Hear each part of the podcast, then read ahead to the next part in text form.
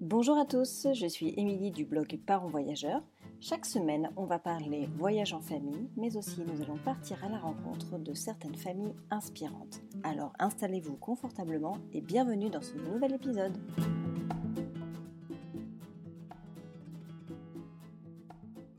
Bonjour les parents voyageurs, j'espère que vous allez bien. Alors cette semaine sur le podcast, j'ai le plaisir d'accueillir Caroline du blog Voyage Family. Alors Caroline va nous partager ses astuces et ses conseils pour bien organiser son premier grand voyage en famille. Effectivement, Caroline est la mieux placée, je pense, pour aborder cette thématique puisque ça fait de nombreuses années qu'elle parcourt le globe avec ses deux enfants. Donc j'espère que ces conseils vous aideront. Voilà, je vous souhaite une très très belle écoute.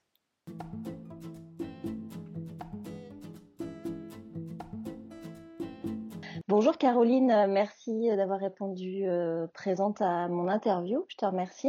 Est-ce que tu veux bien commencer par te présenter, même si on te connaît déjà très bien, mais te présenter, présenter ton blog, ta famille, ton parcours, tout ce que tu as envie de nous dire? Euh, bah, merci à toi de m'avoir invité. C'est, c'est, je suis ravie de faire partie de ton podcast. Je trouve ça très courageux de t'être lancé dans cette aventure, donc je suis contente d'en faire partie. merci. Caroline. Euh, j'ai créé Voyage Family il y a euh, quatre ans et demi maintenant pour euh, inspirer les parents et puis leur donner confiance, leur donner envie de sauter le pas et de partir sur les routes avec leurs enfants, peu importe leur âge, que ce soit d'ailleurs en France ou partout dans le monde. Euh, alors, euh, moi, j'ai un parcours plutôt communication. Je trouve toujours travailler dans la communication, plutôt sur des enjeux environnementaux. Euh, mais en rentrant euh, du Sri Lanka quand mes enfants avaient 2 et 5 ans, euh, j'ai trouvé que cette expérience était tellement forte que j'ai vraiment eu envie de de, partager ce, cette passion qu'on a depuis toujours avec mon mari et puis et puis désormais avec nos enfants, de la, partager avec les autres parents pour qu'ils aient la, chance d'en faire autant avec les leurs. donc, vous étiez déjà des grands voyageurs avant d'avoir des enfants? On a toujours beaucoup voyagé. Après nos études, on a travaillé un petit peu pour se faire euh, des sous et on était parti six mois en Asie du Sud-Est en sac à dos. Mon mari m'a demandé en mariage en Inde, dans les backwaters. C'est trop romantique. on est rentré, on s'est marié et puis on est reparti en voyage de noces avec les sous, je sais plus comment on appelle ça là, mais donc on a sous du mariage. Voilà, donc on a passé une grosse année à faire beaucoup de chouettes choses et puis ensuite bah, on s'est mis un peu à travailler. Donc on a un petit peu moins voyagé, mais ça a toujours fait partie de notre vie, ouais. tes enfants, ils avaient quel âge quand vous avez fait votre euh, premier voyage? Bon, On les a toujours trimballés un petit peu partout, hein, mais le, ce, ce, premier grand voyage au Sri Lanka, ils avaient donc 2 et 5 ans. C'est la première fois qu'on partait vraiment en dehors de l'Europe avec eux, en fait. Ouais, le vrai, le vrai premier gros voyage. Voilà, celui euh, où, après avoir pris euh, les, billets d'avion, on s'est quand même demandé euh, si on n'avait pas fait une bêtise. on a pris les billets d'avion en se disant que le voyage lointain, le dépaysement nous manquait vraiment, donc on n'a pas trop réfléchi. On avait vraiment envie de le refaire, peu importe l'âge des enfants. C'était d'ailleurs mon besoin à moi vraiment de repartir. Et puis quand même, c'est vrai que quand on a eu pris les billets d'avion et que je me suis penchée sur les vaccins, sur le palu, sur les transports sur place, j'ai quand même eu un moment euh, de panique à, à, me dire que c'était peut-être pas la place d'un enfant. C'est d'ailleurs assez fou parce qu'on avait, on connaissait très bien l'Inde justement, on connaissait donc euh, pas vraiment le Sri Lanka, mais on connaissait bien toute la région. On avait l'impression d'aller quand même en territoire connu. Et, c'est aussi euh, ce qui a été le moteur de la création de ce blog, c'est que après coup, ça s'est tellement bien passé, c'était tellement génial que je suis revenue en me disant mais si même nous qui avions l'habitude d'être des grands voyageurs, on a eu euh, au moment de sauter le pas euh, des plein de questions, plein de doutes, euh, bah peut-être que les autres qui n'ont pas eu en plus cette chance de voyager avant les enfants, bah, le moment où ils les ont, ils vont jamais oser y aller. Ouais, c'est vraiment dommage. Donc c'était vraiment finalement cette, cette peur qui est, qui est survenue après l'achat de ces billets d'avion, ça a aussi été un moteur en fait, un des moteurs de la création de ce blog. Fait pour surmonter cette peur au final donc comment j'ai fait pour surmonter cette peur? J'ai beaucoup préparé le voyage, peut-être beaucoup plus que ce que j'avais l'habitude de le faire euh, avant. Bah, avant, quand on partait à deux, j'avoue qu'on prenait un billet d'avion, on prenait un, guide dans le sac et on le lisait euh, dans l'avion. Euh, et du coup, pour ce voyage au Sri Lanka, j'ai vraiment tout préparé.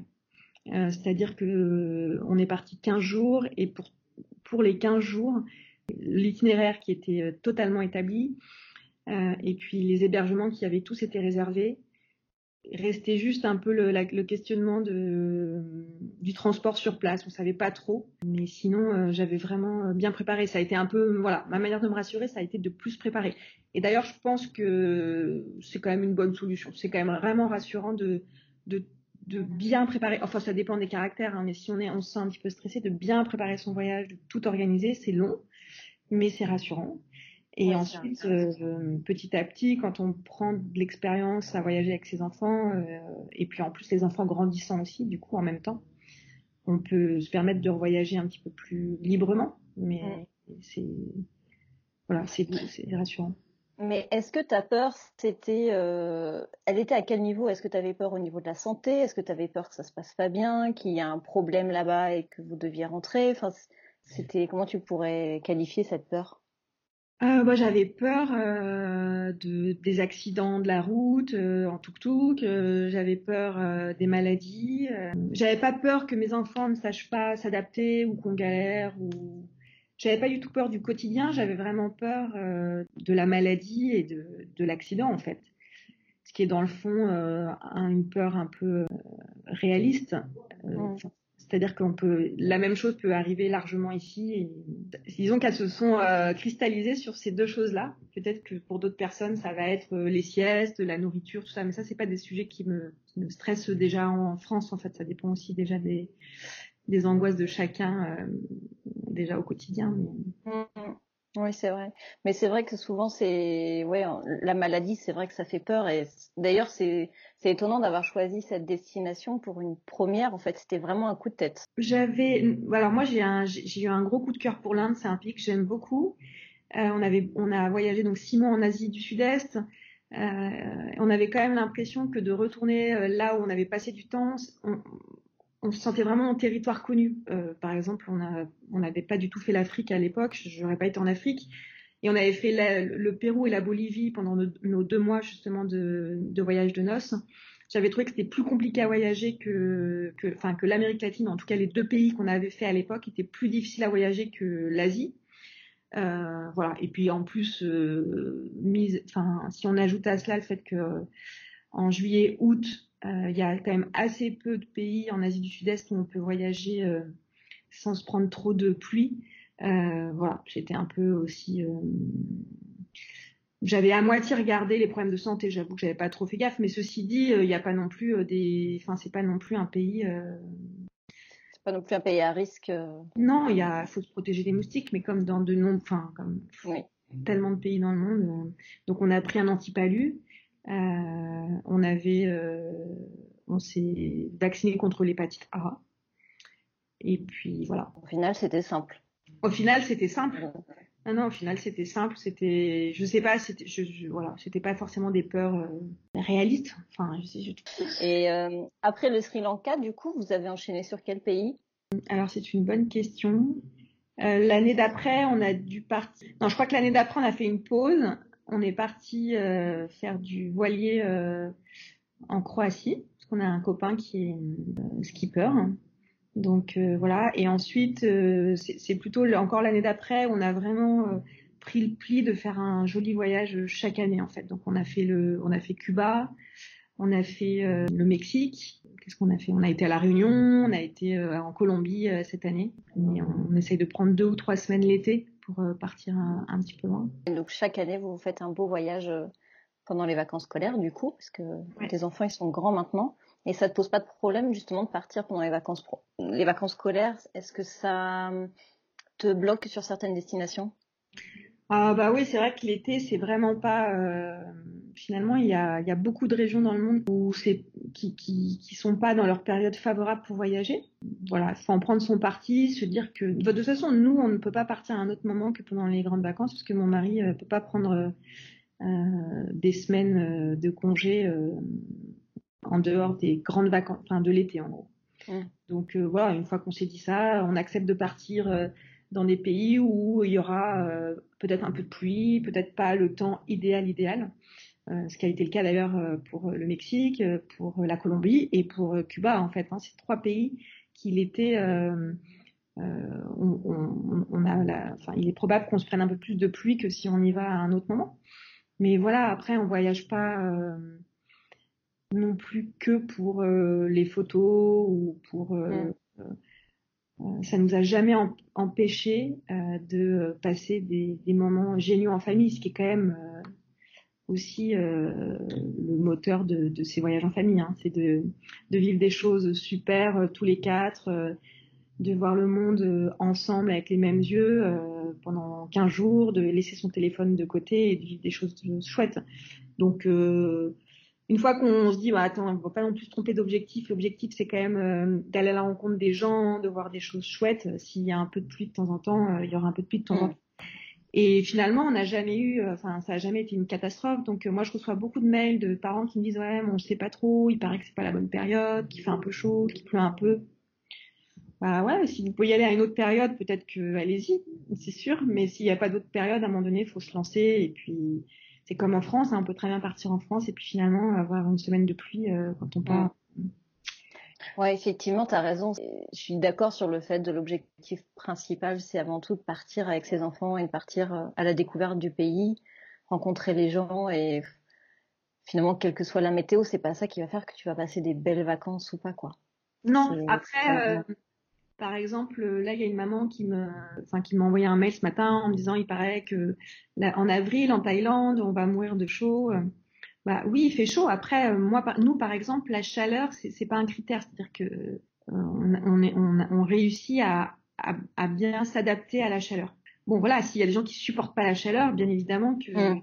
ben voilà, il fait plus de 40 degrés en avril en Thaïlande. Alors, euh, moi, ça me dérangerait pas. Euh, peut-être qu'il y en a que ça dérange. Euh, il faut, ce que je disais, il faut du coup peut-être adapter son voyage et prendre euh, au moins un jour sur deux un hébergement avec de la climatisation pour faire des siestes au moins au frais. Enfin.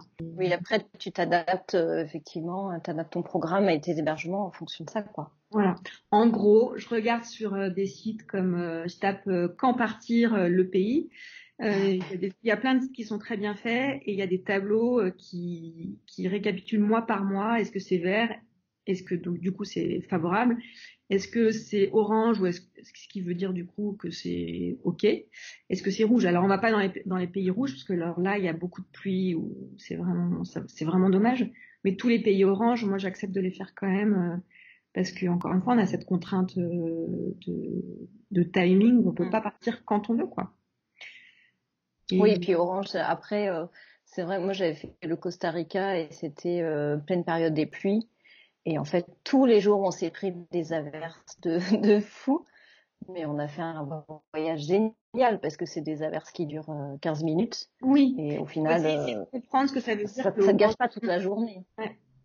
Et en l'occurrence, donc dans les Caraïbes, que ce soit dans le Yucatan, en Colombie là ou à Cuba, on a eu, peut-être qu'on n'a pas eu aussi bleu que ce qu'on aurait eu à une autre période, mais on a eu peut-être un jour sur deux, deux ou trois semaines, on a chaque fois eu un ou deux jours de pluie par, euh, par séjour, ce qui est vraiment pas C'est mm. vraiment peu. Et donc, du coup, quels seraient tes conseils pour euh, des parents qui souhaiteraient hum, partir, enfin faire un premier gros voyage avec leurs enfants Alors bah nous, notre pays de donc bon l'Asie du Sud-Est, je l'ai déjà dit, mais je trouve que c'est quand même un endroit euh, qui est extrêmement facile à voyager. Alors il y a bien évidemment la Thaïlande, euh, qui est voilà, qui est c'est comme dans du beurre, c'est vraiment facile, la nourriture est excellente, ils sont hyper propres. Enfin, tout est facile, les, transports, tout est extrêmement facile. Mais il y a plein d'autres pays en Asie du Sud-Est qui sont tout aussi euh, faciles. C'est quand même globalement un pays, euh, une région euh, simple. Je pense à la Malaisie, je pense même à l'Indonésie, au Vietnam, enfin aux Philippines aussi, certaines îles. mais nous, bon, j'avoue que quand nos enfants étaient petits, notre gros coup de cœur, le Sri Lanka, hein, qui est un pays extrêmement facile, on peut voir à la fois des animaux, où les transports sont simples. Euh, le pays est pas très grand, donc on n'a pas non plus euh, des heures et des heures de route. Euh, nous, on a adoré le Mexique, donc à la, à la fois dans la partie du nord, du nord de Mexico et Mexico, qui est une ville vraiment superbe. Et puis le Yucatan, qui mélange de de nature, de belles plages, de culture avec ces temples mayas qui sont juste, c'est incroyable. Euh, voilà, moi je dirais qu'il faut choisir un pays qui n'est pas forcément très grand, euh, ou alors euh, accepter de dès le début de pas tout voir. Et ça, ça sera un conseil que j'ai vraiment, que j'aurais vraiment à donner au-delà de tout, ce qui rejoint un peu d'ailleurs ce qu'on a dit tout à l'heure, c'est qu'il faut pas se tromper d'objectif et encore moins, je trouve, quand on part avec des enfants. Mais on est, quand on part loin, on se dit qu'on n'y retournera pas forcément euh, dans ce pays. On a envie de tout voir, de, de cocher toutes les boxes. Et en fait, euh, bon, chacun, enfin, de toute façon, on voyage pour se faire plaisir, mais je, nous, on a remarqué que le rythme le, plus agréable à vivre euh, en famille, c'est de passer au minimum trois nuits par endroit, donc trois ou quatre nuits. C'est exactement le, le, le timing qu'on a eu cet été en Colombie on a croisé plein de familles françaises qui faisaient dix fois plus de trucs que nous. Et à chaque fois, j'étais frustrée. Je me disais, ah, peut-être qu'on aurait dû faire plus. Ça me donne envie tout ce qu'ils ont fait. Et en fait, on est rentré de ce voyage en Colombie. On était euh, reposés, on s'est éclaté. On a eu le sentiment vraiment de, vivre avec des gens, de vivre des vrais moments, de pas juste voir les choses, de les vivre. Et du coup, tout le monde il trouve son compte parce que les enfants ont le temps de se reposer, de jouer, de de rencontrer euh, d'autres enfants, de peut-être de s'ennuyer un peu aussi parfois, euh, ce qui est une très bonne chose. Et euh, donc oui, on a vu peut-être la moitié de ce qu'on aurait eu envie de voir en Colombie, mais on a passé un, on a passé un voyage exceptionnel. Enfin, on a passé trois semaines où tout le monde était reposé, on a vu des choses fantastiques, on a vécu des moments géniaux tous les quatre on a eu le temps de jouer, de faire des jeux, de parler au restaurant, de d'aller dans des endroits où les touristes vont pas forcément parce que c'est sûr quand on passe une nuit euh, par endroit bah on n'a pas le temps de on a le temps de rien en aller dans un petit pays pour euh, pas avoir trop de temps de transport et euh, essayer de pas faire quoi qu'il arrive même si on va dans un gros pays et se dire dès le début, c'est pas grave, on fera pas tout. voilà, ça c'est vraiment un conseil. Enfin, en fait, pour moi, il y a quasiment euh, que ce conseil-là. Une fois qu'on qu'on a accepté ça, de pas tout voir, on passe des, bons moments parce que sinon, quand même, les moments où on est dans les transports avec les enfants, c'est agréable pour personne. Et puis même pour nous, on, enfin, on a tous une vie professionnelle bien remplie euh, pendant l'année. On a besoin de se reposer. C'est quand même des vacances.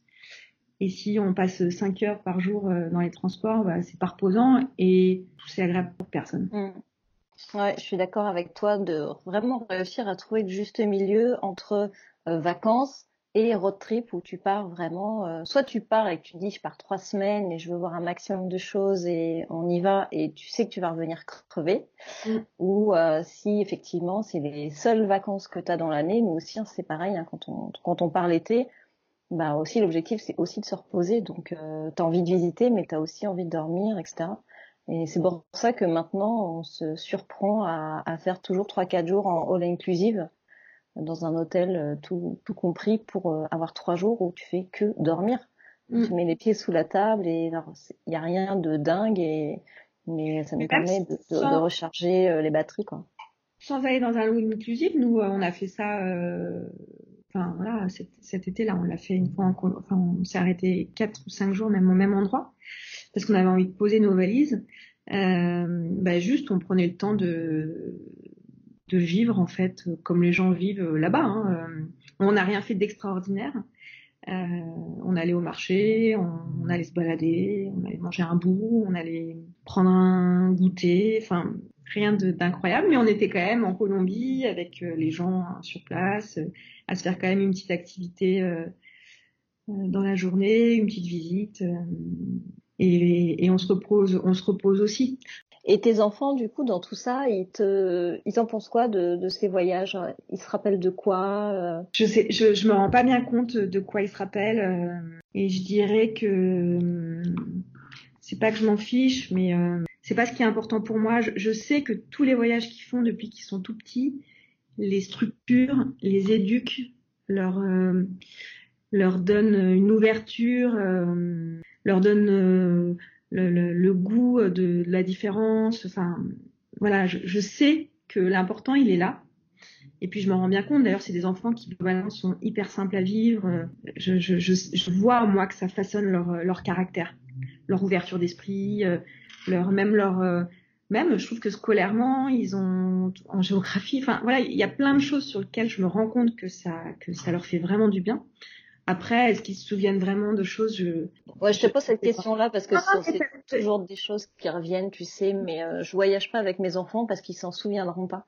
Et ça cette réflexion là j'ai beaucoup de mal à, à l'entendre parce que tu voyages pas pour que les enfants aient, les enfants aient des souvenirs Ouais, exactement. Tu vas vivre une expérience et et voilà, et les enfants vont en tirer quelque chose, mais qui sera plaisir aussi. Ouais, du plaisir. à l'instant T, et puis et puis plein d'autres choses quand même qui façonnent la personnalité.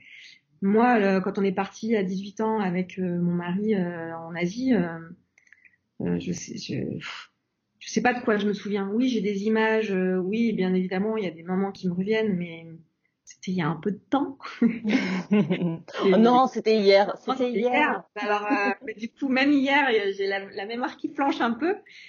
Voilà, mais c'est pas grave. Je sais que ce qui est sûr, c'est que ça a façonné plein de choses, parce que quand je suis rentrée de ces six mois d'Asie du Sud-Est, euh, j'avais beau avoir fait le CELSA, enfin une école de communication qui me qui me diriger vers des postes euh, dans des grosses boîtes, euh, voilà. et je suis rentrée, je me dis que non, j'allais pas euh, pouvoir euh, travailler dans une grosse boîte à vendre des dentifrices. Des, voilà. Enfin, donc euh, voilà, j'ai pas des images clairement de. Je, me souviens pas de tout ce qu'on a fait pendant ces six, mois en Asie du Sud-Est. Ça m'a façonné et je pense que mes enfants, de la même manière, euh, ils se souviennent bien sûr des, petites galères, des animaux beaucoup. En fait, ils se souviennent aussi de de, ce qui les émeut euh, sur le moment, mon fils c'est un passionné de, de nature et d'animaux. Il se souvient euh, tous les animaux euh, qu'on a pu croiser sur notre route. Euh. ma fille peut-être sûrement moins. Par contre, elle va se souvenir d'autres choses. Mais ce qui est sûr, c'est que quoi qu'il arrive, ils ont ils ont une personnalité qui qui qui est, voilà qui est marquée par tout ce qu'on a pu vivre. c'est sûr. Et, ça, j'en suis vraiment heureuse. C'est pour ça qu'on voyage aussi. Hein tu te découvres autrement, tu, tu dépasses aussi un peu tes limites et je pense que parce que toi ils sont dans l'adolescence, préadolescence. Non, tu ado. Bah, enfin ouais, peut-être. Ça me fait peur ce mot, mais oui, ils ont 8 et 11 ans, qui est en sixième, et Charlie qui est en CE2, qui a 8 ans. Mais oui, au final, ça les, ils, ils se dépassent, euh, ils sortent un peu de leur zone de confort, ils se découvrent autrement. Euh je pense qu'ils prennent confiance aussi en faisant des activités euh, un peu différentes de ce qu'on peut faire au quotidien. Et ce système de limite, tu as tout à fait raison. Et je, je, je, pense que ça, les, ça leur donne vachement confiance en eux.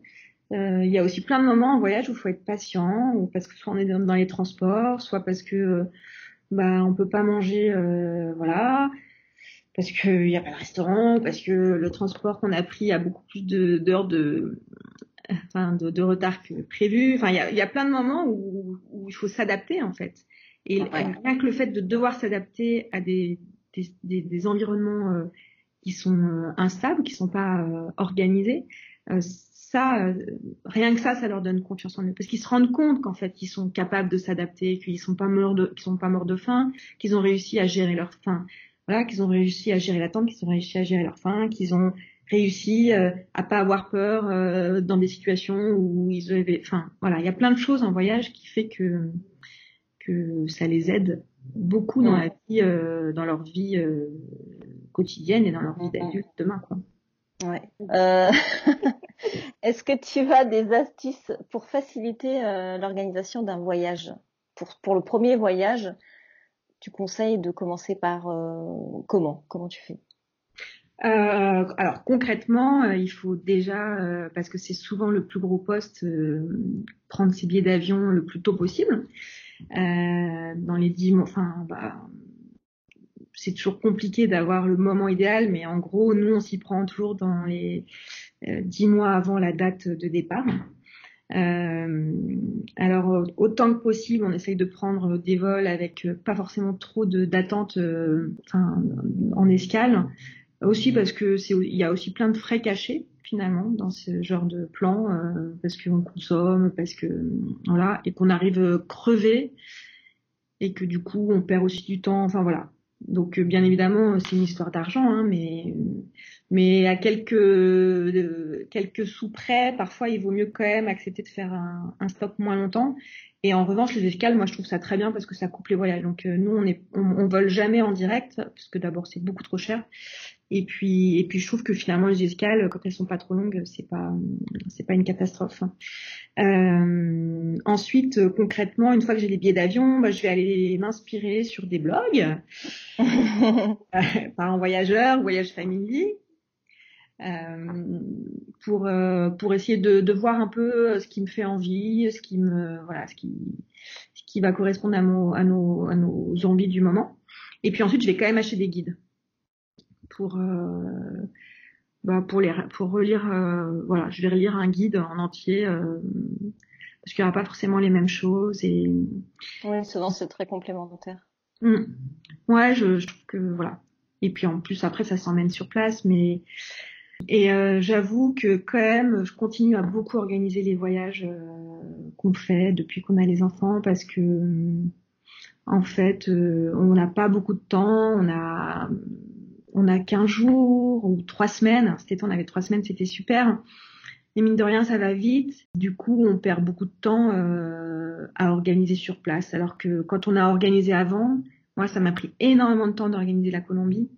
Mais euh, sur place, j'ai lâché mon cerveau. J'avais une chemise où j'avais tout imprimé, euh, c'est-à-dire les transports, enfin voilà, tout était rangé dans l'ordre et je j'enlevais les feuilles au fur et à mesure qu'on arrivait dans les étapes. Mon cerveau était plus du tout dans l'organisation, j'étais seulement dans le fait de profiter. Donc ça c'est agréable. Après je comprends tout à fait que bah, voilà, on ne sait pas ce dont on aura envie au moment où on arrive, on ne sait pas si ça va nous plaire, si on aura envie de rester. Mais quoi qu'il arrive, je trouve que de toute façon, encore une fois, dans cette idée de ralentir quand on voyage, euh, on peut, moi, ça m'est arrivé, par exemple, cet été en Colombie, d'arriver dans un endroit et de me dire, oh, oh, j'ai pas envie de ça, et puis je sais pas si je vais trop aimer, et puis là, on est collé pour quatre jours, quoi. Et puis, bah, finalement, euh, après la petite frustration du soir, euh, eh bien, euh, je me rends compte que finalement, dans chaque endroit, il y a plein de choses qui, voilà. Dans cet endroit-là, typiquement, moi, je fais beaucoup de yoga. Bah, j'ai trouvé des cours de yoga, donc j'en ai fait. J'ai rencontré du coup un prof exceptionnel que j'ai trouvé enfin voilà, ultra inspirant, c'était une jolie rencontre. Enfin voilà, après, euh, de toute façon, si on est posé, on, trouve des choses à faire et souvent des jolies choses à faire. Moi, ça me dérange pas d'organiser en amont et je trouve que ça, ça, libère du cerveau quand même disponible sur place. Il y a un site qui s'appelle Rome to Rio qui permet d'évaluer euh, le temps de transport. Alors c'est pas euh, mathématique, hein, mais ça donne quand même un ordre d'idée. Et nous, on essaie vraiment de pas faire plus de trois heures de transport par, euh, enfin, alors on bouge que tous les trois ou quatre jours et on fait pas plus de trois heures de transport. Euh, parce qu'en fait, euh, on n'aime pas se lever trop tôt le matin en voyage et que du coup, si on part vers 10h30 ou 11h, qu'il y a trois heures de route, que du coup on s'arrête manger un sandwich quelque part, bah en fait, si on veut avoir le temps. perdu ta journée en fait. Ah ouais, et si tu veux quand même avoir le temps de faire un petit truc sympa en arrivant vers 4 heures euh, de l'autre côté, bah, bah il faut pas qu'il y ait plus de 3 heures de route. Mais voilà, après de toute façon, c'est aussi chacun, il faut chacun euh, avec, euh, il y a peut-être des gens qui sont des lève qui adorent se lever tôt et donc voilà. Mais nous, dans notre rythme à nous, j'avoue qu'on on limite un maximum le temps de transport parce qu'on se connaît, qu'on sait qu'on va pas aimer mettre le réveil pour pour partir tôt quoi. Mmh ça a toujours été le cas ou quand ils étaient plus petits, parce que quand ils sont plus petits, ils se lèvent plus tôt généralement. Donc, du coup, ça, ça a évolué, voyager comme ça maintenant avec le temps ou ça? Alors nous, hein, mais encore une fois, c'est vraiment personnel. Alors euh, moi, je suis pas, j'ai jamais été une lève tôt. je suis plutôt une couche tard. Donc euh, même si mes enfants se levaient tôt, euh, on leur a toujours appris soit à bouquiner, soit à faire d'autres choses en fait pendant que nous on continuait un peu à dormir. Et puis ensuite mon mari prenait le relais pour que j'ai le temps de continuer un peu à dormir et que je puisse ne pas être trop de, mauvaise humeur pendant la journée. donc voilà, donc euh, non, on, aime bien prendre le temps globalement le matin, prendre un vrai petit déj. Euh. Profiter d'être en vacances aussi. Voilà. Et hum, comment tu gères le décalage horaire? Toi et tes enfants Alors on essaye de, en fait, quand on part pas longtemps, on essaye de pas trop se décaler, c'est-à-dire que on va essayer de de pas forcément se mettre à 100% au rythme local, de décaler d'une heure ou deux. Euh, quand on part une semaine, c'est quand même plus pratique. Et j'ai entendu dire, mais non, on l'a jamais fait, que ça valait le coup aussi d'essayer de se décaler d'une heure ou deux euh, avant de partir depuis la France, en fait. Voilà. Après, euh, cet été, donc il y avait par exemple 6 heures de décalage horaire pour la Colombie. On essaye de d'optimiser en fait déjà le sommeil dans le temps de transport, c'est-à-dire que par exemple, on savait que nous on arrivait le soir en Colombie, euh, donc globalement, il fallait pas dormir du tout de la journée alors qu'on arrivait, euh, on est arrivé vers 20 h alors que pour nous, du coup, il était déjà 2 heures du matin. Mais on a, euh, on a forcé les enfants. Enfin, les enfants ne sont pas forcés, mais disons qu'ils ont, ils ont pas dormi pendant le, pendant le transport. Et du coup, on est arrivé vraiment fatigué. On a quand même, on s'est forcé à aller dîner un petit peu, manger une soupe, histoire de se coucher vers 10-11 heures heure colombienne, même si c'était très tard pour nous. Du coup, on avait déjà, alors qu'on avait euh, pris que l'avion, on avait déjà 24 euh, heures de, mise en route dans le décalage horaire. Mm. Donc, euh, essayer de, enfin, accepter que les enfants dorment. Enfin, après, tout dépend de l'âge, hein, bien sûr, parce que c'est aussi du repos quand ils dorment, mais au l'âge, à l'âge qu'ont les nôtres, enfin les, miens, en tout cas 8 et 10 à l'époque, enfin été, 8 et 11, bah, se dire, bah c'est pas grave, ils regardent jamais la télé, bah là, ils vont s'en prendre vraiment, ils vont regarder des vidéos euh, autant qu'ils en auront envie. Et puis comme ça, on gagne déjà une journée. Et, et puis il faut accepter que pendant les, trois jours d'après, que le programme soit pas euh, aussi dense qu'on l'aurait souhaité. Peut-être. Oui, c'est euh, ça, de se laisser quelques quelques jours pour prendre le rythme et pas enchaîner tout de suite sur des des visites ou un programme très euh, très chargé Parce que je pense qu'après, si on accumule de la fatigue, ici, pour que tout le monde soit de mauvaise humeur, euh, mm. enfants et parents, on, gagne rien en fait. C'est clair. enfin, donc euh, voilà, et au retour, euh, il faut surtout pas faire ce qu'on a fait au, au, retour du Mexique en voulant optimiser au maximum les vacances. On est rentré la veille de la rentrée scolaire. Euh, et euh, en fait, en fait, non, deux jours avant la rentrée scolaire. Donc la première nuit, on était fatigué du voyage, on a extrêmement bien dormi. Euh, et puis le lendemain, la deuxième nuit, donc on était vraiment en plein décalage horaire. On n'a pas dormi de la nuit, on n'a absolument pas entendu le. Aucun de nous quatre n'a entendu le réveil. donc on a, on a complètement raté la rentrée scolaire. Et ça, bah, je le fais plus par exemple. Ça, euh, cette année, en Colombie, on est rentré une semaine avant la rentrée scolaire. C'était, c'est mieux. ouais, ça laisse le temps aux enfants de se remettre dans le bain. Euh, ouais, ouais, ouais, non, c'était. Et nous aussi. Et nous aussi. Non, non, euh, deux jours avant la rentrée scolaire, c'est, c'est pas du tout une bonne idée. Moi, je l'avais fait aussi. on, on, était parti trois semaines en Argentine et on était rentré le dimanche. On avait fait le vol de nuit, je sais plus. Et en fait, le lundi matin, on reprenait tous les deux le boulot. Mais la semaine horrible qu'on a passée, mais on n'avait pas d'enfants à l'époque et on était relativement jeunes, c'était une catastrophe, quoi. Une catastrophe. Après, tu te remets peut-être plus vite, je sais pas, hein, mais ouais. Tu rentres dans la douleur, quoi. Je sais pas. On avait, ouais. Ouais. ouais en fait, tu, tu recommences ton rythme déjà crevé alors que tu es parti en vacances. Mm, mm. C'est ça qui est un petit peu dommage. Cette année, on a essayé la mélatonine, donc ça, c'est pas pour les enfants, c'est pour les adultes. C'est la première fois qu'on en prenait et j'ai trouvé que ça marchait quand même très bien. C'est des plantes. quoi le, principe? Euh, Je ne saurais pas vraiment dire précisément, mais c'est des plantes, donc il n'y a aucune accoutumance. Et euh, c'est vraiment une, une molécule qui est connue pour aider les gens à se, remettre du, du, décalage horaire. Je sais que les, tous les gens qui, travaillent dans le transport aérien euh, en prennent souvent. Bon, et ça t'aide à dormir, en fait, ça t'aide à te recaler. Tu dors super bien. Euh, alors, tu es quand même fatigué la journée parce que tu es quand même en décalage horaire, c'est-à-dire que ton corps, il, a quand même envie de dormir parce qu'il croit que c'est la nuit alors que tu es réveillé. Mais euh, tu t'en remets quand même bien plus vite. Enfin voilà, moi j'avoue que c'était un premier essai qu'on reprendra. Alors pas forcément, enfin nous on n'en a pas pris en Colombie parce que tu es en vacances et que voilà. Mais on pourrait, on aurait pu aussi. On en a pris au retour. Ouais, donc tu as vraiment trouvé que c'était efficace hyper efficace. Tu passes pas euh, parce que souvent ce qui est pénible avec le décalage horaire, c'est que non seulement tu dors pas la nuit, mais du coup c'est très énervant quoi. Tu t'énerves parce que tu n'arrives pas à dormir. Là au moins tu dors la nuit en fait. Donc t'as pas ce côté énervant. T'as, pas, tu te lèves pas avec l'impression d'être énervé contre toi-même toute la nuit. Euh. T'es pas usé nerveusement quand tu te lèves. Ça, c'est une bonne, un bon plan, je connaissais pas du tout. Est-ce que tu peux nous partager ton, ta destination de rêve? Alors, je ne sais pas s'il y en a qu'une seule, mais en tout cas, ce qui est sûr, c'est que cet été, on a rencontré beaucoup de gens euh, c'est marrant, c'était comme un appel. On a, eu l'impression que c'était un appel du pied. On a rencontré énormément de gens qui avaient été au Brésil euh, les dernières, euh, ces dernières années et qui ont tous, de manière unanime, euh, trouvé que c'était une destination fantastique. Alors, à la fois pour ce qu'on y voit, sûrement, mais ils revenaient plutôt tous sur la mentalité des Brésiliens, sur leur, euh, leur manière euh, positive euh, de voir la vie, ils ont tous pris des leçons de vie en fait, de positivisme, de joie. Et voilà, du coup, j'avoue que comme nous, on aime aussi beaucoup, avant tout quand on voyage, rencontrer les gens, enfin avoir ces partages-là, et qu'on aime beaucoup rire, et qu'on est plutôt des gens, enfin voilà, c'est un peu aussi notre manière d'aborder la vie, je crois, d'essayer d'être toujours positif. Euh, je me dis qu'on a peut-être beaucoup de choses à voilà, beaucoup de choses à apprendre des Brésiliens quand même ou à partager avec eux et, ça pourrait peut-être être la destination de l'année prochaine euh, sur Voyage Family. Euh, je je sais pas, mais en tout cas ils nous ont vraiment tous fait envie avec cette destination.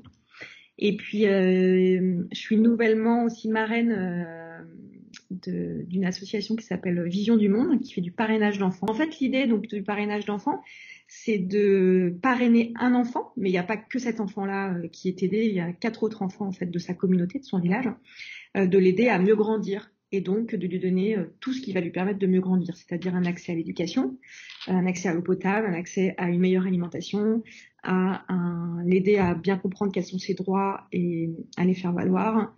enfin voilà, tout ce qui fait qu'un enfant, les besoins minimums en fait hein, des enfants. Euh, et quand on parraine, on donne donc 30 euros par mois à cette association qui va mettre en place tout, euh, tout ça sur le long terme pour que l'enfant puisse grandir euh, normalement. Et nous, on a, ce qui est sympa, je trouve, dans le parrainage, au-delà du don, c'est qu'on a la, possibilité de d'échanger avec son filleul. On crée une vraie relation sur le long terme avec, avec un enfant.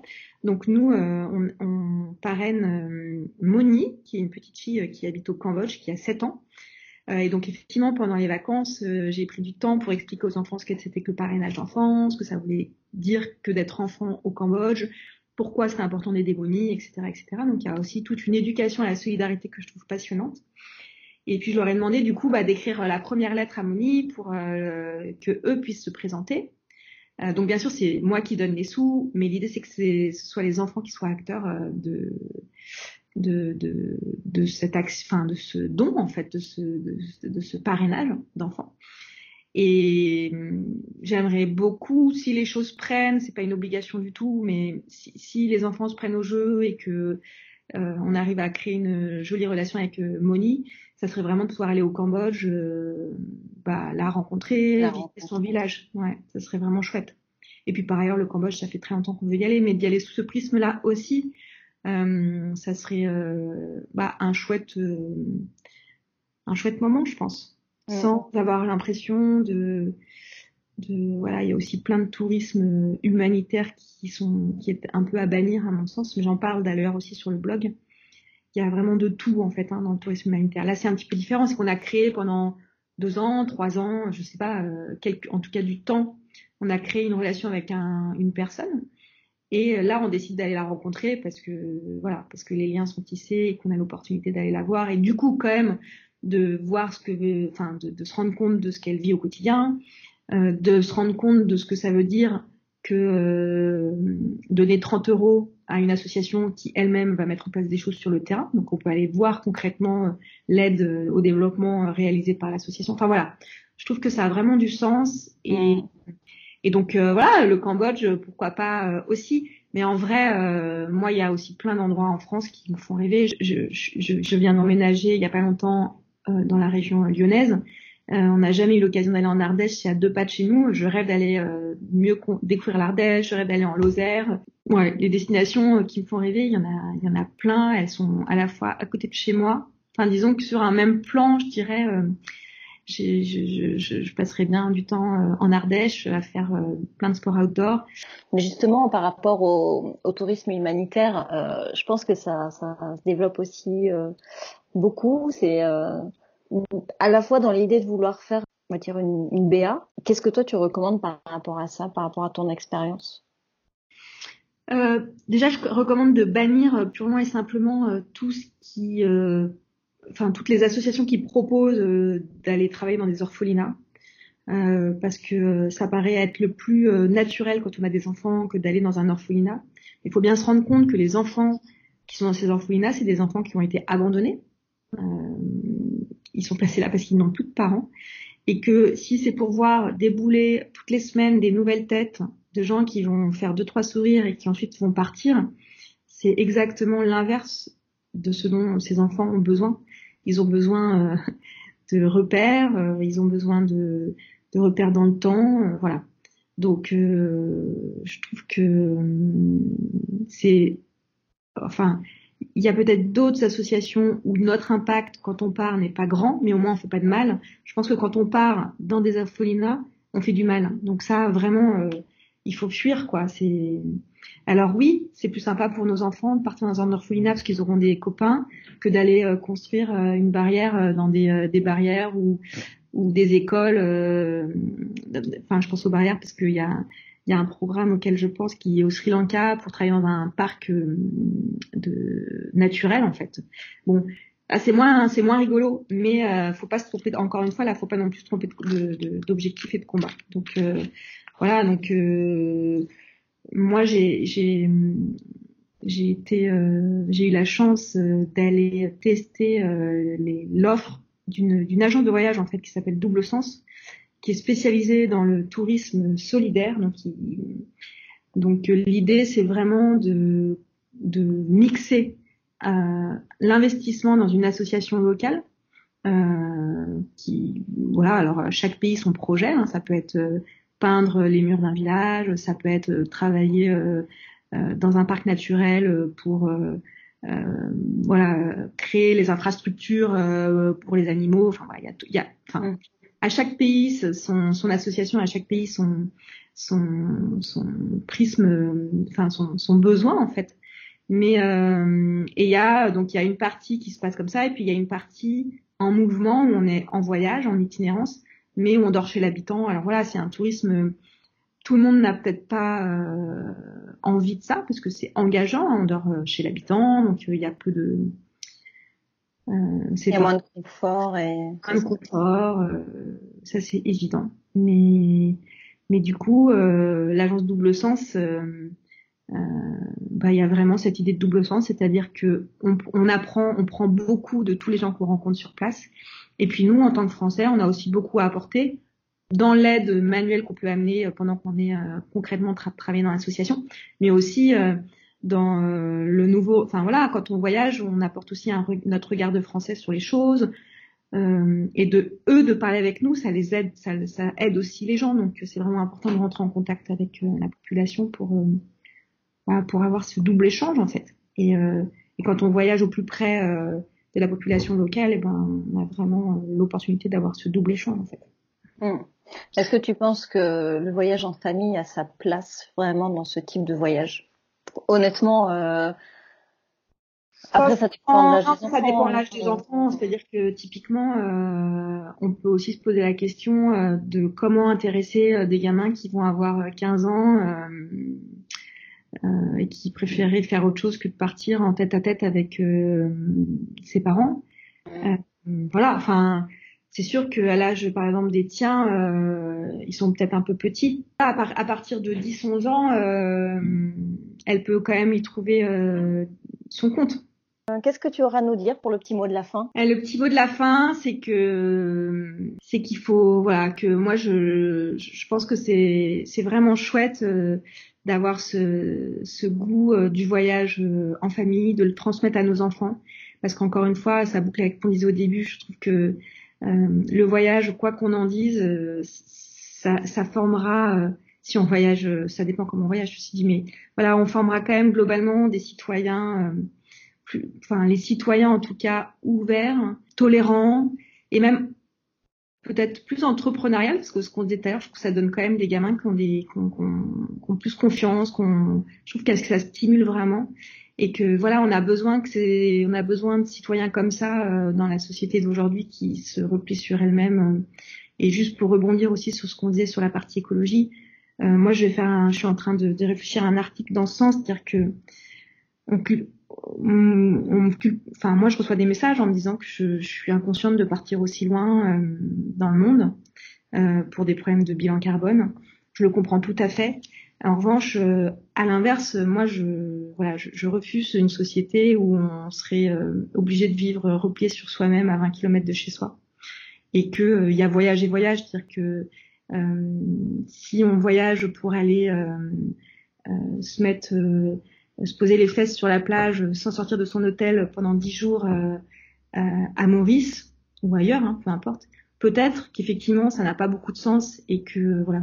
En revanche, si on part pour euh, avoir un impact économique positif au sein des populations locales, si on part pour euh, partager avec les gens, quand je dis partager, je reviens vraiment là-dessus, c'est-à-dire que je, je, prends conscience de plus en plus qu'ils ont autant de de, bonheur à écouter ce qu'on a à leur dire de notre pays que nous à de prendre ce que ce qu'ils ont à nous donner. Encore une fois sur la Colombie cet été, il y a plein de gens qui m'ont dit que ça leur faisait du bien euh, de voir que il y a des pays où, où on a on a on a le droit à la liberté en fait.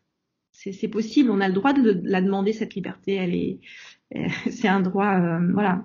Donc euh, donc si on voyage dans ces conditions-là, c'est génial et on en fait et on fait des et on forme nos gamins euh, à être des citoyens super et c'est du coup euh, à la fois un bon moment en famille, et à la fois euh, des bonnes choses pour pour pour l'éducation de nos enfants. Donc bah, continuons à tous à prendre du plaisir à voyager, à voyager bien, euh, en de voilà avoir conscience quand même de l'impact environnemental et économique qu'on peut avoir. Donc faut bien le faire mais continuons à le faire.